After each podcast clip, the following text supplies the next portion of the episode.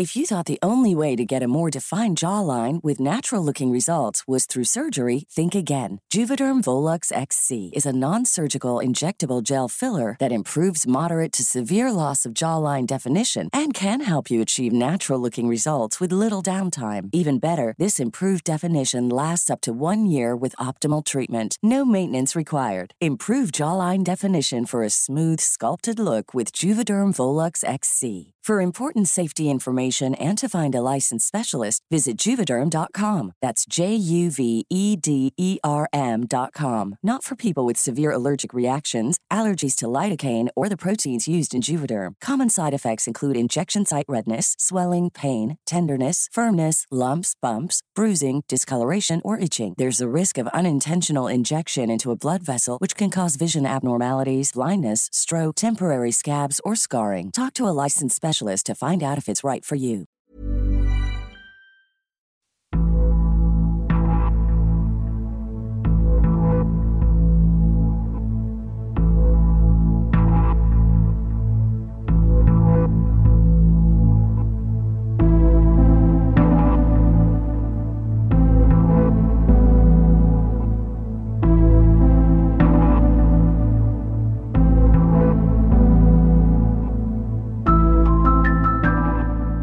En el año del 2004, el pequeño pueblo de Kichevo, en Macedonia, de pronto se vio envuelto en un drama criminal nacional, luego de la desaparición y eventual descubrimiento de los cuerpos de tres mujeres cruelmente torturadas en un plazo de solo un par de años. Pero a cargo del reportaje, un reportero saltó a la luz pública gracias a su dedicación y atención al detalle de estos sucesos, quien inmediatamente reconoció la relación entre los casos. Esta es la historia del monstruo de Kichevo.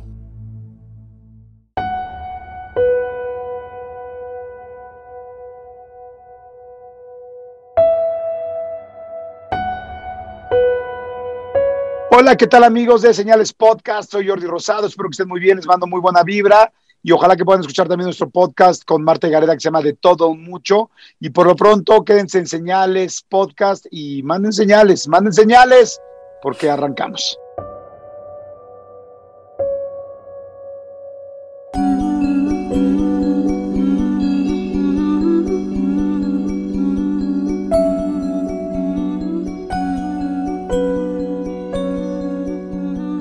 Buenas noches y gracias por acompañarnos en un nuevo episodio de Señales Podcast.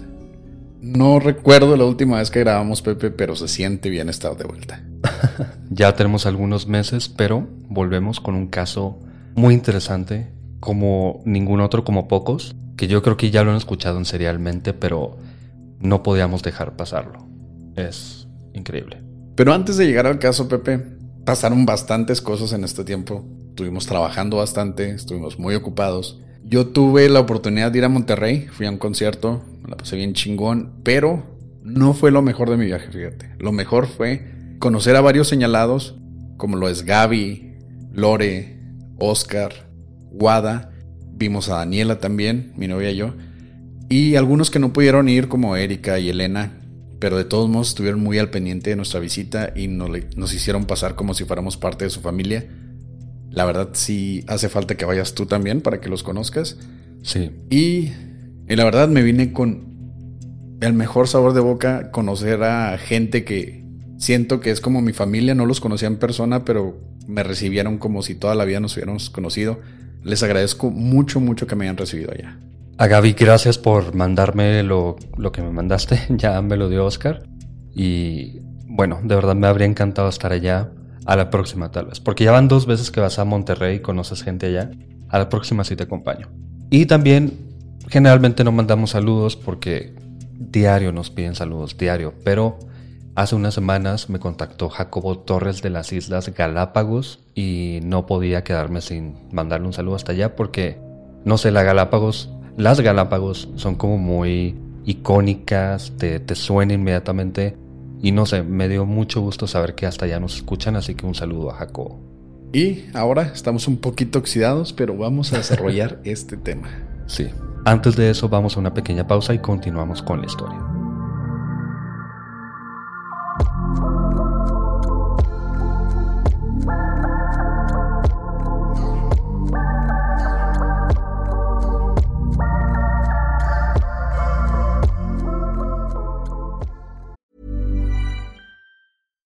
If you're looking for plump lips that last, you need to know about Juvederm lip fillers. With Juvederm Volbella XC and Juvederm Ultra XC, your lip look, whether it's subtle or bold, can last up to one full year with optimal treatment and no additional maintenance. Find a licensed specialist and see if it's right for you at juvederm.com today. That's J U V E D E R M.com. Add fullness to lips in adults over 21 with Juvederm Volbella XC or Juvederm Ultra XC. Do not use if you have severe allergies or a history of severe allergic reactions, or if you're allergic to lidocaine or the proteins used in Juvederm. Tell your doctor if you have a history of scarring or taking medicines that decrease the body's immune response or that can prolong bleeding. Common side effects include injection site redness, swelling, pain, tenderness, firmness, lumps, bumps, bruising, discoloration, or itching. As with all fillers, there's a rare risk of unintentional injection into a blood vessel, which can cause vision abnormalities, blindness, stroke, temporary scabs, or scarring. For full important safety information, visit juvederm.com.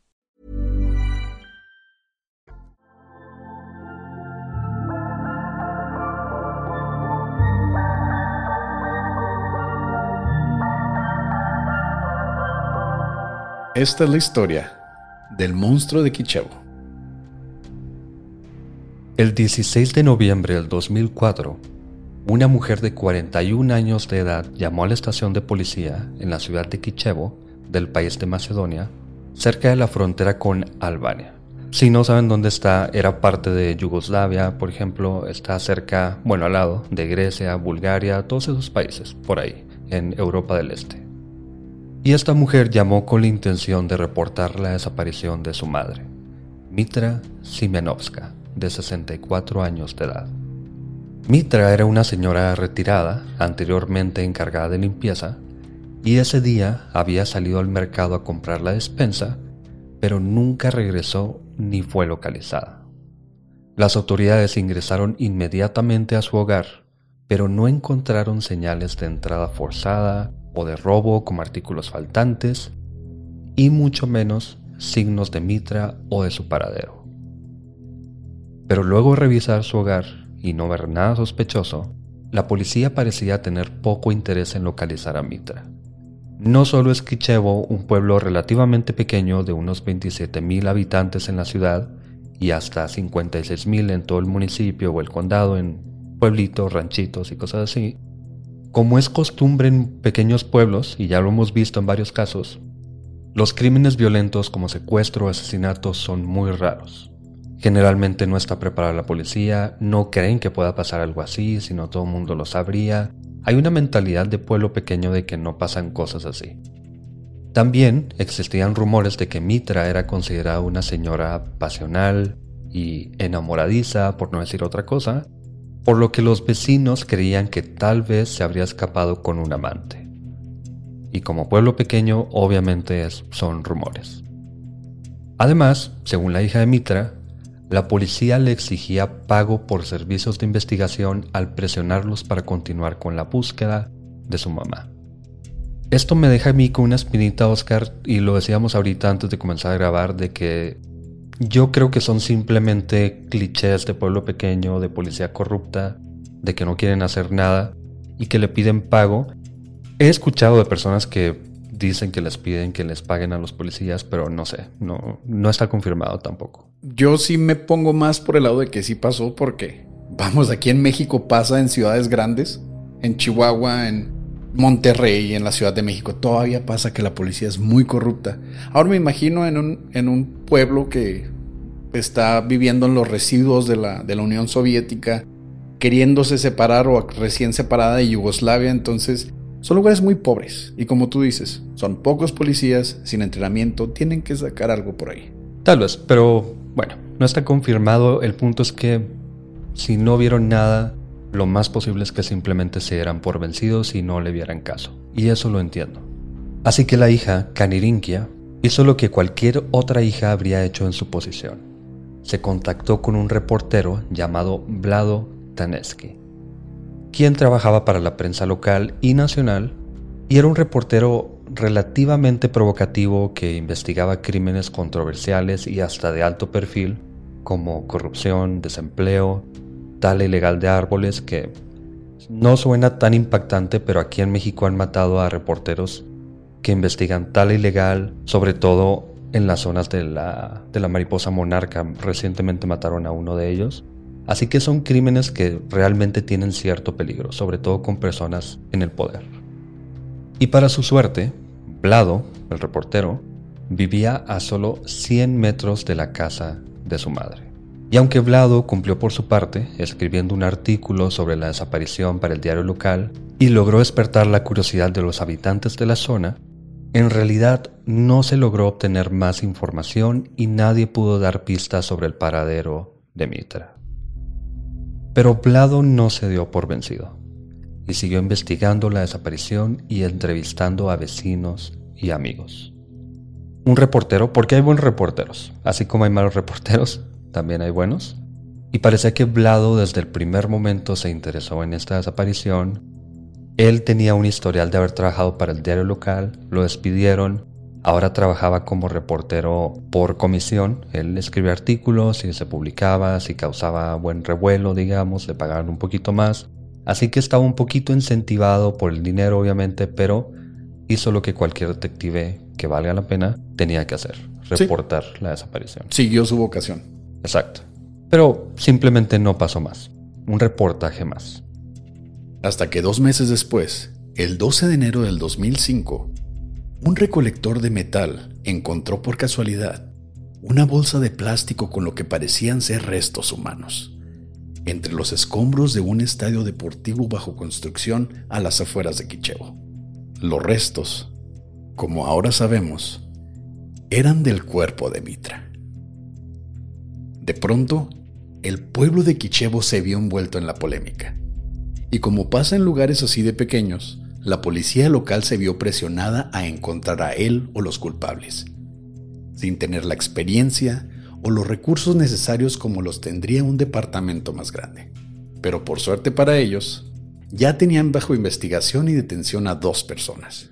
Igor Mirchesky y Ante Ritersky, ambos en sus veintes, estaban detenidos por haber entrado a la casa de un viejito pensionado llamado Ratislav Bosonovsky a quien torturaron insertando varios objetos en su ano, quemaron su miembro y testículos con unas pinzas calientes y al final lo mataron.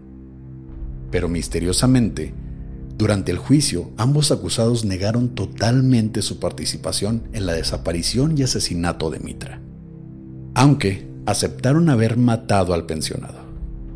Esto está bastante raro. Tenemos a dos personas que están aceptando haber matado con una hazaña impresionante a este viejito, pero negaron rotundamente haber sido partícipes de una muerte tal vez no tan cruel como la del Señor. Ahí sí está. sí estuvo. Sí. sí estuvo. Pero tienes razón, es muy raro. supuestamente ellos estaban alcoholizados y drogados cuando cometieron el asesinato y tortura de Ratislav. Y aparentemente solo se llevaron no sé, centavos o un poco de dinero, no fue gran cosa lo que se robaron. Sí está muy raro que acepten solo el de uno y no el otro. Podría pensar que es como se trataba de una mujer, tal vez se ve peor porque es una viejita, no, bueno, obviamente era un viejito también Ratislav, pero no sé, a lo mejor hay un pequeño tinte de vergüenza, digamos, o de remordimiento, no tengo idea, aunque sí está muy raro. Y como lo mencionas, Pepe, obviamente nadie les creyó. Pero había una persona en la corte que no dejó pasar un detalle por alto. Vlado. El reportero seguía interesado en la historia de Mitra, quien ahora se sabía había sido torturada, golpeada hasta el cansancio y violada antes de ser estrangulada con un cable de teléfono. Las similitudes con el asesinato del pensionado eran obvias. Pero Vlado estaba casi convencido de que los criminales decían la verdad. Después de todo, ¿por qué confesar por un asesinato y no por el otro? La diferencia era que Mitra había sido asesinada unos 10 días antes de descubrir su cuerpo, lo que significa que estuvo secuestrada por más de mes y medio.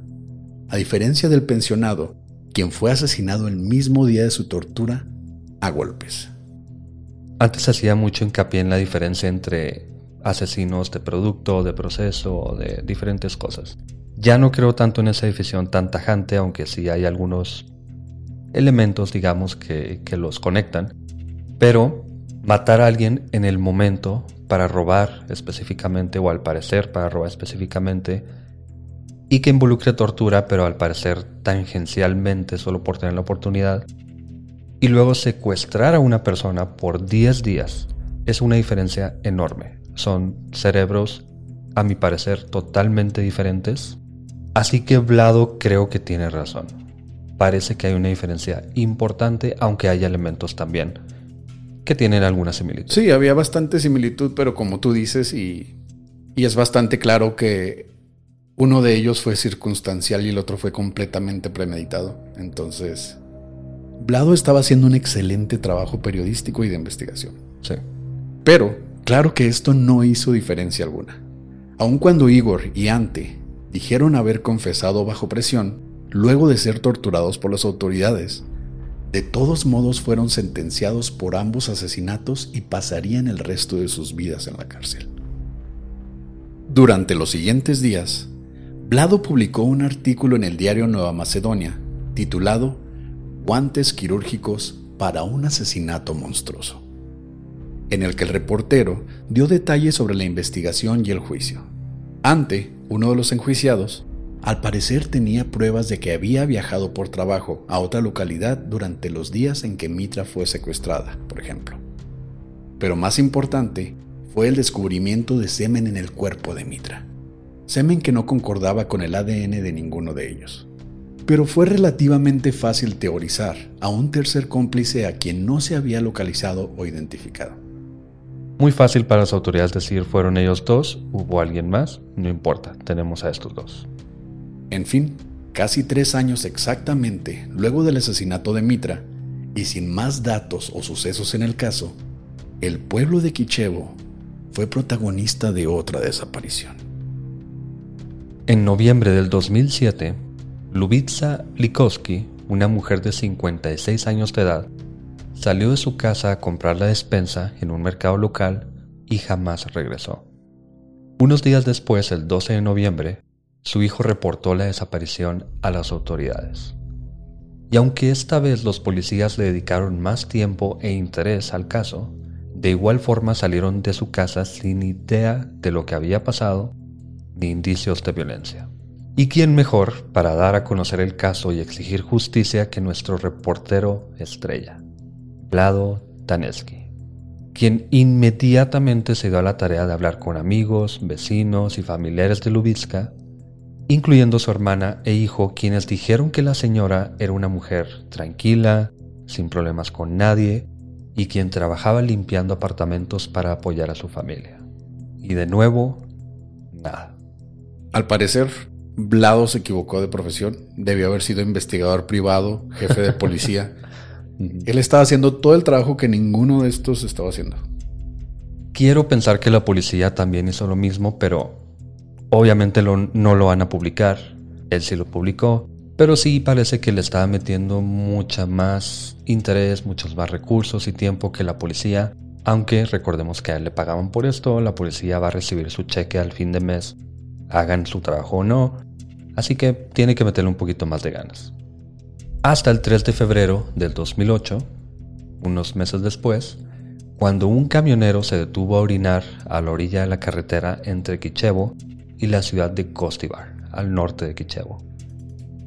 El camionero hacía su trabajo mientras observaba el paisaje cuando notó un montón de basura y escombro en un arroyo cercano del que salía una mano. El hombre notificó a las autoridades, quienes llegaron al lugar lo antes posible, y luego de la investigación confirmaron que se trataba de Lubitska, quien había sido golpeada, violada y estrangulada, además de atada con un cable telefónico y envuelta en plástico antes de ser tirada en el lugar. Su identificación al parecer solo fue posible gracias a un anillo de podas. Además de que su estómago estaba vacío, indicando que se le había negado comida por mucho tiempo. Y de nuevo, su cuerpo indicaba haber sido asesinada solo unos días antes. Así que estuvo secuestrada y no se le dio comer y torturada por casi tres meses. Solo unos días después, el 6 de febrero, Blado publicó un artículo en el Heraldo Matutino de Macedonia en el que cuestionaba la similitud de ambos asesinatos, aunque también propuso la posibilidad de un accidente de tráfico en el que el responsable aprovechó la oportunidad de huir, luego de ocultar el cuerpo para evitar responder por el cadáver. Bueno, es que entiendo si puedes, si atropellas a alguien y quieres huir, pero eso cómo explica que haya sido violada, torturada, amarrada con un cable y aparte, pues era claro que no había comido por meses. Fue torturada esta mujer. Si él lo propuso, no tengo idea si los policías o las, autoridades intentaron callarlo un poquito, es posible, no sé. Yo recuerdo mucho a un, un, profesor de derecho que tuve en la preparatoria que creo que la primera o segunda clase que tuvimos con él nos dijo, si atropellan a alguien a media carretera, es de noche digamos, tienen que llamar a las autoridades, pero si están seguros de que nadie los vio, se van. Obviamente como abogado te, está dando el mejor consejo que pueda darte un abogado, que no te involucres inmediatamente. Obviamente intentes que rescaten a la persona, pero que te vayas. Yo creo que eso fue lo primero que pensó Blado, que puede ser, es en una carretera, quién sabe cómo llegó hasta ahí la señora, pero es posible. Pero tienes razón, no tiene nada que ver con que la violen, la torturen, la maten de hambre básicamente y está envuelta en plástico. Señales Podcast no aprueba ningún tipo de asesinato circunstancial o imprudencial. Háganse responsables de sus actos, no manejen tomados ni cansados. No dejen a nadie en la calle después de atropellarlo. Tu profe debería estar en la cárcel. Bueno, ya, ya sabemos que eres un, un, habitante ejemplar. No, tengo seguro, güey. O sea, en caso de que atropelles a alguien, el seguro se hace cargo, güey. Bueno, en fin, la encontraron y claro, los supuestos responsables, Igor y Ante, los asesinatos anteriores estaban encarcelados, por lo que era imposible que fuesen ellos los responsables por este asesinato. Así que si la policía había atrapado a los responsables, digamos, del asesinato de la mujer anterior, de Mitra, ya no tiene sentido. Sí, ahí se acababa. No podías encontrar a otra persona asesinada bajo las mismas circunstancias porque eso diría que no tienes a los culpables. Pero solo unos meses después, el 7 de mayo de... Mi cumpleaños, güey. Mira, qué suave. Yo sé que estamos hablando de una mujer... Bueno, vamos a saber los detalles ahorita. Yo sé que es un oh. crimen, pero es mi cumpleaños. Tenía que decirlo. Tú harías lo mismo, no me pongas esa cara, Pero ninguno de los asesinatos de los que hemos hablado han caído en mi cumpleaños. bueno, bueno, pero tú harías lo mismo. Pero solo unos meses después, el 7 de mayo, el cumpleaños de Pepe, pero del año 2008, una mujer de 65 años llamada Sivana Temelkoska recibió una llamada, aparentemente de un amigo o conocido, quien le dijo que escuchó el nombre de su hijo en las noticias del Canal 77 por la radio. Según la llamada, su hijo había estado involucrado en un accidente de tráfico y se encontraba delicado en el hospital local. Sivana entonces salió corriendo hacia el hospital mientras sus vecinos intentaban preguntarle qué era lo que pasaba. Pero su desesperación fue incontenible y no pudo más que dar algunas respuestas cortas antes de irse. Pero unas horas más tarde, el hijo de Sivana llegó a casa en donde esperaba ver a su madre, quien obviamente no estaba por ningún lugar. Y luego de unas horas más, después de hablar con los vecinos, el joven descubrió que su madre había desaparecido luego de ser engañada con el supuesto accidente, por lo que él contactó a las autoridades. Como ya es costumbre, la señora, también trabajadora de limpieza, no pudo ser encontrada. Peor aún, al día siguiente, el joven llamó al teléfono de su madre temprano por la mañana y obtuvo respuesta. Pero al hablar con una mujer desconocida y pedirle su ubicación, él y las autoridades descubrieron que la mujer, en posesión del teléfono, caminaba cerca de una escuela cuando escuchó el teléfono sonar entre el césped y decidió tomarlo y contestar la llamada. Esto se me hace muy raro. Yo no contestaría un teléfono tirado. Yo sí, inmediatamente me ganaría la curiosidad. No tienes idea. No tanto por entregarlo, ¿verdad? Nomás querría saber no, qué no, marca. ¿Qué pasó? Ah, se perdió alguien. Bueno. Y lo tiras. Lo tiro. Le paso por encima con el carro primero y luego lo tiro. Y no te haces responsable. no.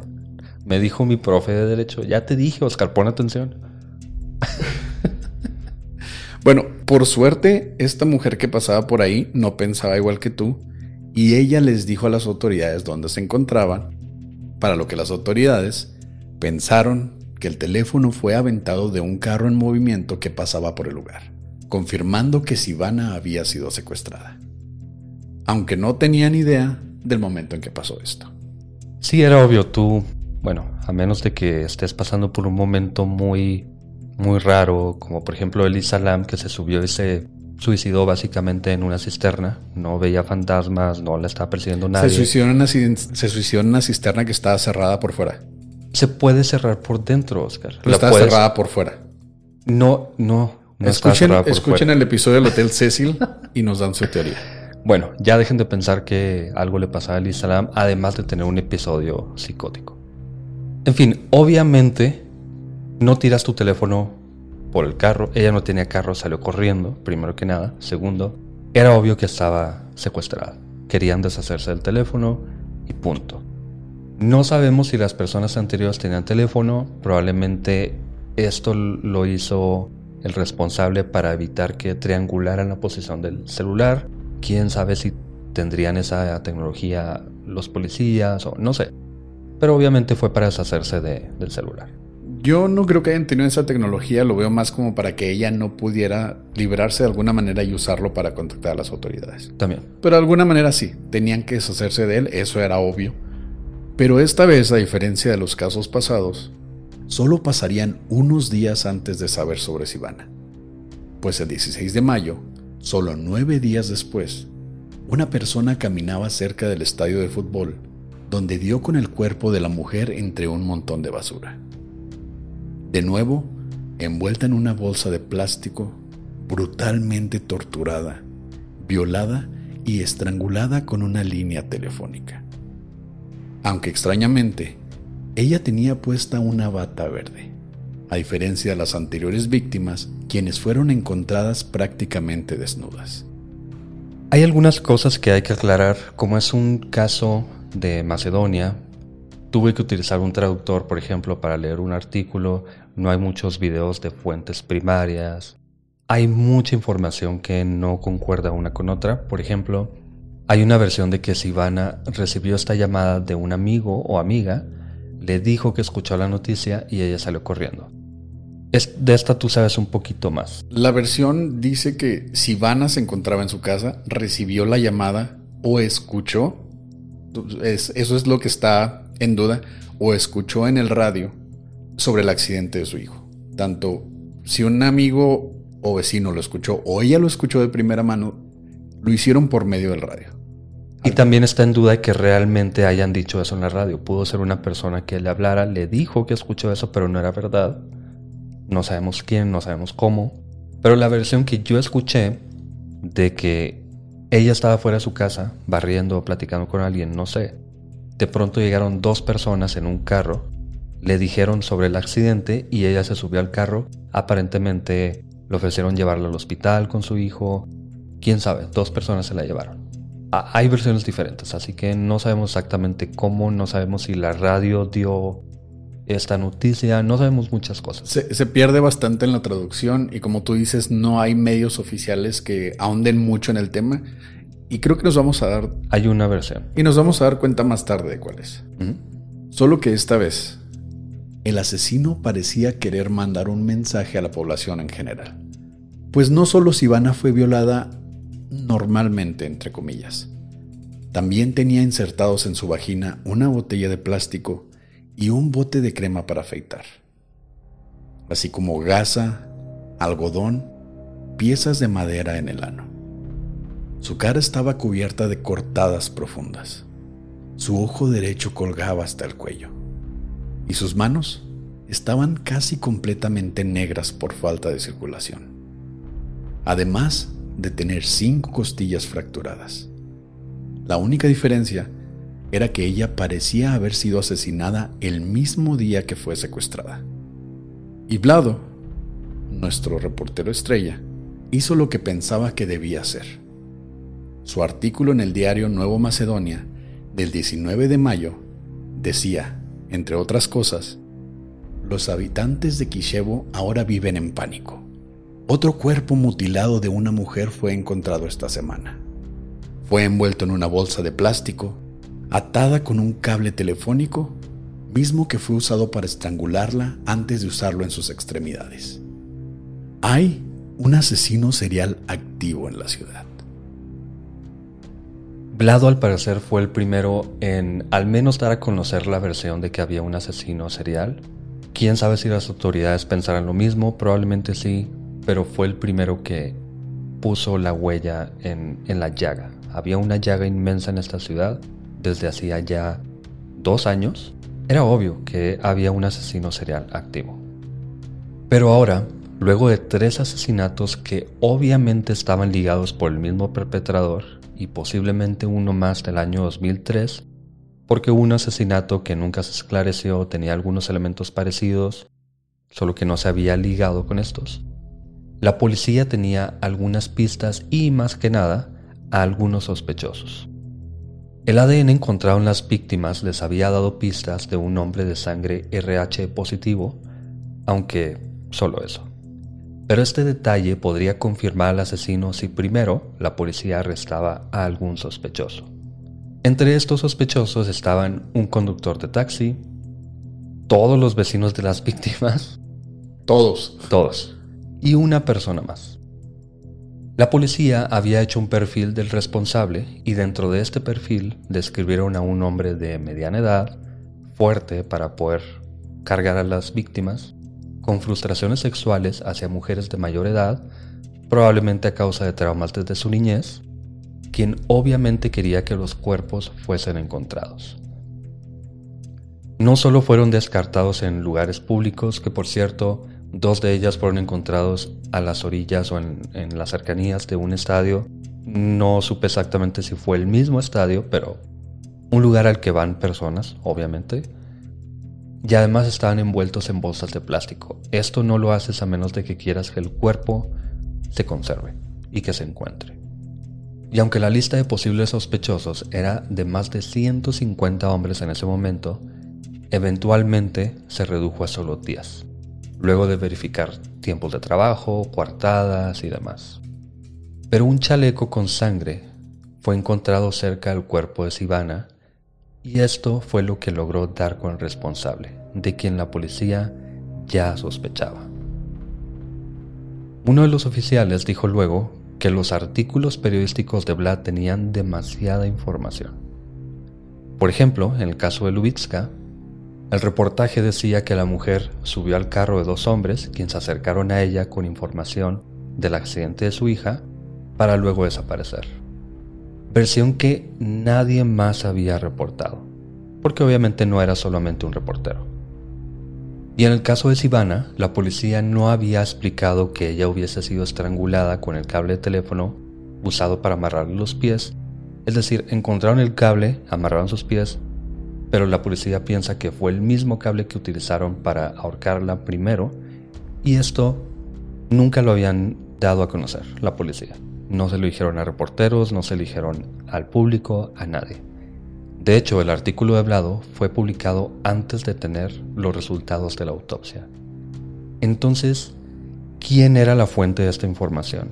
¿Con quién había hablado Blado para obtener estos detalles? Como reportero, obviamente él tiene la obligación de mantener a sus fuentes secretas, anónimas, posiblemente no quería decir, simplemente, a menos de que algo ahí turbio pasara, él no iba a decir nada. Yo me imagino un informante. Es muy, es muy común saber que los reporteros tienen algún conocido en la policía, en el gobierno, que les, que les da estas, estas notas, ¿no? que les, les da las primicias, por así decirlo. Entonces eso pudo haber sido una posibilidad y Vlado no iba a decir quién era su informante. Además recordemos que hablaba con amigos, familiares, vecinos. Era un pueblo muy pequeño, era fácil que se filtrara y que se compartiera información. No sé. Pero los habitantes de Kichevo no tuvieron que esperar mucho tiempo antes de averiguarlo, pues el 20 de junio, un reportero llamado Ognen Kankarevich recibió una llamada de parte de uno de sus colegas, quien le dijo que la policía había capturado al responsable de los asesinatos. Ognen reconoció inmediatamente la magnitud de la historia, y luego de confirmarla con el ministro a cargo, sabía que debía contactarse con el periodista a cargo de los tres casos, Vlado Taneski, siempre disponible, en especial en esta cadena de asesinatos. Pero cuando Ognen le llamó a Vlado por teléfono, Vlado misteriosamente nunca contestó las llamadas a su celular. Así que Ognen llamó a la estación de policía, pues Vlado obviamente estaría ahí a cargo de la historia. Fue así como Ognen se enteró de lo sucedido esa mañana. Los policías entraron a una casa del pueblo de Kichevo, muy cercana a la casa de las tres víctimas, en donde arrestaron a un padre de familia en presencia de su esposa y sus dos hijos. Un hombre de 56 años de edad llamado Vlado Taneski. Nuestro reportero estrella. Desde entonces, muchas pistas y evidencias fueron aclarándose. La bata verde que tenía Sivana aparentemente pertenecía a la madre de Vlado, cuando aún estaba viva. Los policías luego supusieron que él las vestía con prendas de su madre antes de violarlas y matarlas.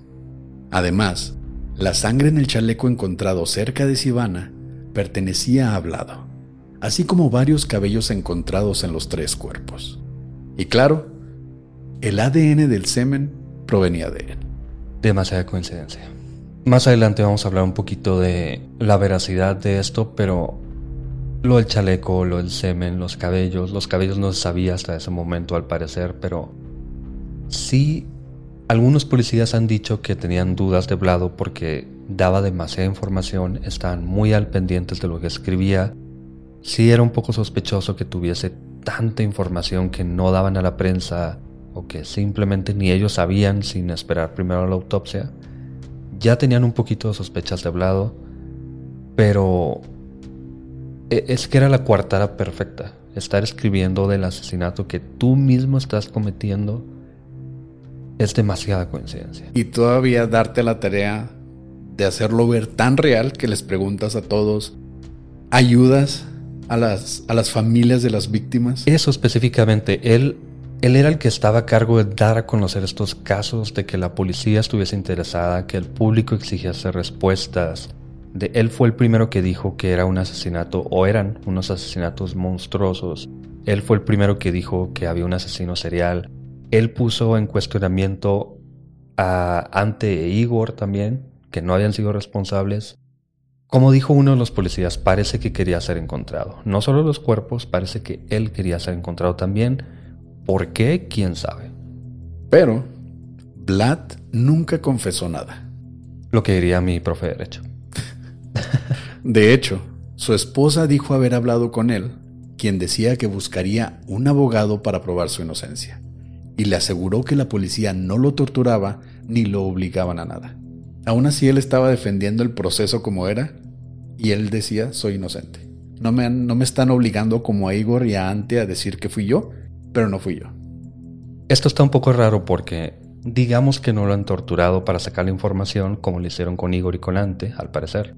Si después lo torturan, ya tiene información el público, la esposa sobre todo, de que no lo habían hecho y esto pondría en cuestionamiento que luego use eso de excusa. ¿Me explico? Sí. Si él dijo, yo no fui, me están tratando bien, y después dice, sí fui, pero me están torturando, yo diría, mm, primero dijiste que no te torturaban, ¿cómo pasó que ahora sí? Se estaba anticipando todo.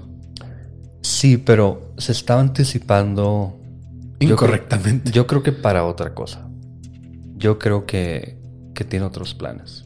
Aunque sí se quejó de las condiciones en la cárcel, en donde compartía celda con tres personas más, con un baño privado en el que los guardias tenían una cubeta, ya que el agua se cortaba varias veces durante el día.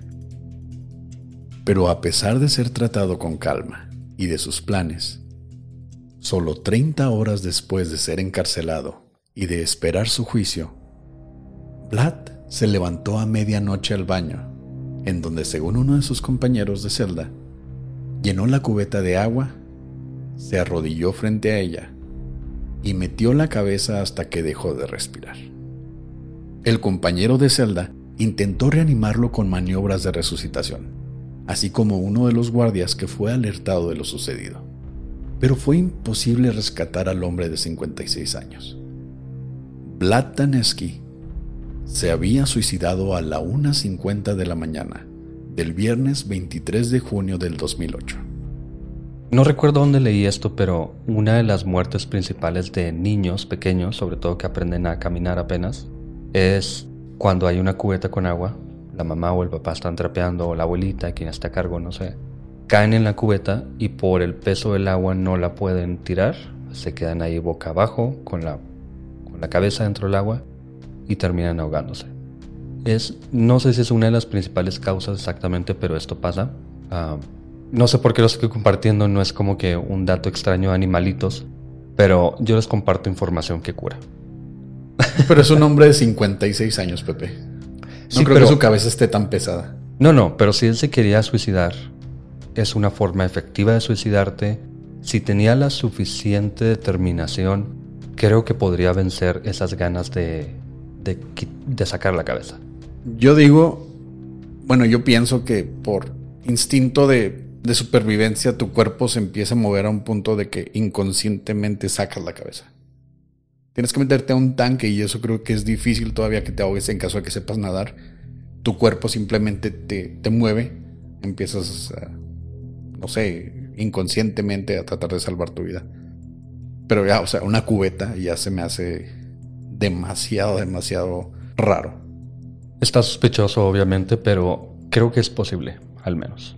Pero hay dos detalles importantes. El primero es que en el cuerpo de Vlado se encontró una nota que les indicaba de otra nota que dejó debajo de su almohada. No sé por qué no simplemente... Dejó la, nota principal ahí. Sí, en su cuerpo, pero bueno. ¿Quieren divertirse, chicos? Eran las pistas de Blue, porque sí estaba su, su cuerpo. Ah, no, no te creas. Qué cruel es pero bueno, les dijo de esta nota y la nota debajo de la almohada decía... Estoy orgulloso de mi familia y los amo mucho. No he cometido ninguna de las cosas de las que se me acusa. Yo no cometí estos asesinatos. El otro detalle es que al parecer Vlado tomaba medicamento antidepresivo.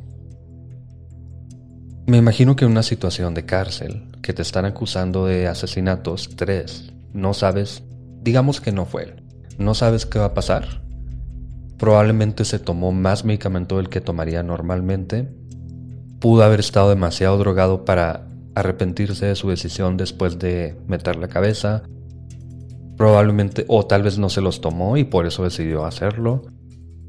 Me hace pensar que es más posible que se haya suicidado, pero no sabemos exactamente. Ese es el segundo detalle. El problema aquí es que, como ya mencionamos, uno de sus compañeros de celda trató de darle resucitación el otro guardia lo sacó de la celda para hacer más, más maniobras para tratar de evitar que muriera, pero ya era demasiado tarde, entonces la escena del crimen quedó completamente contaminada. No había rastros de realmente lo que pudo haber pasado inicialmente. Entonces, ahí nos queda otra duda, lo cual abre muchas más teorías de que pudo haber habido ahí mano negra. Sí, yo creo que si, pasa, si pasara este año, yo creo que sería como el Jeffrey Epstein de Macedonia. Lo suicidaron. Bueno, quién sabe. Yo sí creo que es, que es posible que se haya suicidado, pero ¿por qué? No, no sabemos. y, es muy posible, pero él aún así tenía, como tú dices, él se estaba preparando para muchas cosas. Entonces sí, sí está medio raro y nunca sabremos, porque realmente no hay nada oficial sobre eso. Sí. Y si nos escuchan desde hace tiempo, saben que a mí me gusta mucho indagar de la infancia de las personas de las que hablamos. Lo extraño es que no encontré básicamente nada. En todos los videos y artículos que leímos y que vimos, Oscar, tanto tú como yo, no sabemos qué pasó. Taneski nació en el año de 1952, hijo de Trajan y Goritza Taneski, una pareja conservadora y disciplinada. Trajan, su padre, era veterano de la Segunda Guerra Mundial y su madre, curiosamente, encargada de limpieza en el hospital de la localidad. Dicen muchos, vamos a decirle youtubers, pero lo que sea, dicen muchos de ellos que la mamá conocía a las personas que había asesinado supuestamente Vlado.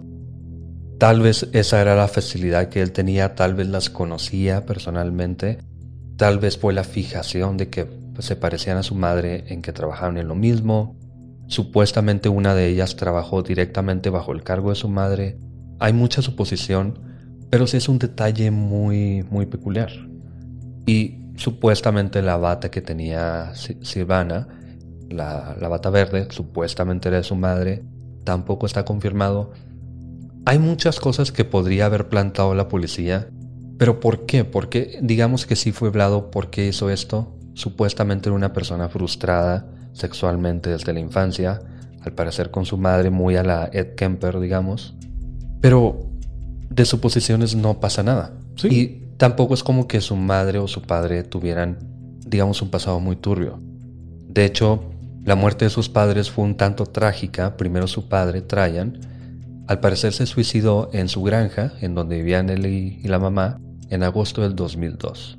Fue dos años antes del primer asesinato. Podría coincidir, digamos. Y luego su madre murió por sobredosis de medicamentos para dormir, aparentemente accidentalmente, en diciembre del mismo año del 2002. Las versiones de que Vlad y su madre o familia tenían una relación difícil, que de las que estaba mencionando ahorita, nunca han sido confirmadas. Supuestamente él tenía una relación fracturada con su madre, pero nunca no, pasa de ahí. No, y como tú dices, hay muchas versiones. La versión que los vecinos y amigos compartían más era que al contrario, él era muy cercano a sus padres. De hecho, cuando la esposa de Taneski se fue a estudiar derecho, de hecho ella se convirtió en la primera abogada mujer de, de Kishevo. Ella se estaba haciendo cargo de la casa. Taneski, como él era un reportero, como mencionamos al, principio, que fue despedido y luego empezó a trabajar por comisiones. Él se estaba haciendo cargo de su casa, sus papás lo ayudaban con dinero. Una vez que mueren sus padres, él empieza a batallar por dinero, entonces empieza a escribir más y más. Empieza a hacer sus propias noticias. Ah, ah, ah empieza a fabricar noticias para poder cuidar a sus hijos. Generalmente esto de la, de la frustración sexual va muy ligado a que no pueden tener sexo con su pareja, no pueden tener erecciones, no tienen líbido. Esto no se menciona en ninguna parte de la vida de Taneski. Tenía dos hijos, los cuales concibieron al parecer normalmente porque no hay, no hay una nota, porque siempre hay esa nota donde se decía, no, es que este güey se le paraba con gatos muertos o algo así. Entonces, no, era relativamente una persona normal. Entonces, como tú dices, no queda, no, no lo podemos relacionar con creo que ninguno de los asesinos en serie de los que hemos hablado, que como tú dices, y por eso es mucho hincapié en sus infancias o algún golpe o algo así, tan es que no pasó por eso. Entonces... O al menos no sabemos que haya pasado por eso. Entonces si nos abre más la sospecha de que los suicidaron en la cárcel, plantaron evidencias, nos encargamos de que ya no hay asesinos seriales, la policía hizo su trabajo y todos felices. Lo extraño es que no volvió a pasar. Y si el asesino realmente quería ser encontrado, lo volvería a hacer. Eso también. Desgraciadamente, en esas zonas, bueno, en, ese lugar del mundo y en varios, en estos momentos también, no se puede, no se puede juzgar a una persona que ya falleció. Y eso nos da. ¿Cómo desgraciadamente? Qué bueno, pero. Pero eh, eso no. Bueno, digo desgraciadamente para los, ah, para los hijos de las víctimas, sí. Pero eso nos da la teoría más sólida de por qué lo pudo haber hecho y por qué sí se pudo haber suicidado. Eso, si él hubiera resultado culpable, que era lo más seguro con las evidencias que posiblemente tenía la autoridad, esto nos, habría podido decir que Taneski era culpable, su esposa y sus hijos habrían pasado vergüenza. Bueno, la policía ya había publicado lo del RH positivo dieron a conocer que había sido. Pero sin una sentencia oficial, su familia quedaba, por ejemplo, excluida de la vergüenza de sí, tu esposo fue sentenciado por estos asesinatos. Pero ambos sabemos que eso no, no hace falta. Si los medios condenan a alguien, aunque se le libere, todo el mundo piensa que son Él era los medios. Sí, pero él mismo fue el que presionaba para que se diera con la, con la identidad del asesino serial Irónicamente terminó siendo él. Pero ya la gente se quedó con, con esta idea de que fue él.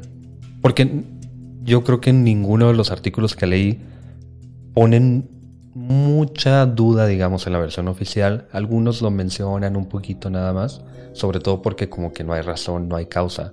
Pero la mayoría sí piensan que fue él. Y ahora sí, desgraciadamente, para nosotros, es que nunca sabremos la verdad. Gracias por escuchar Señales Podcast. Buenas noches.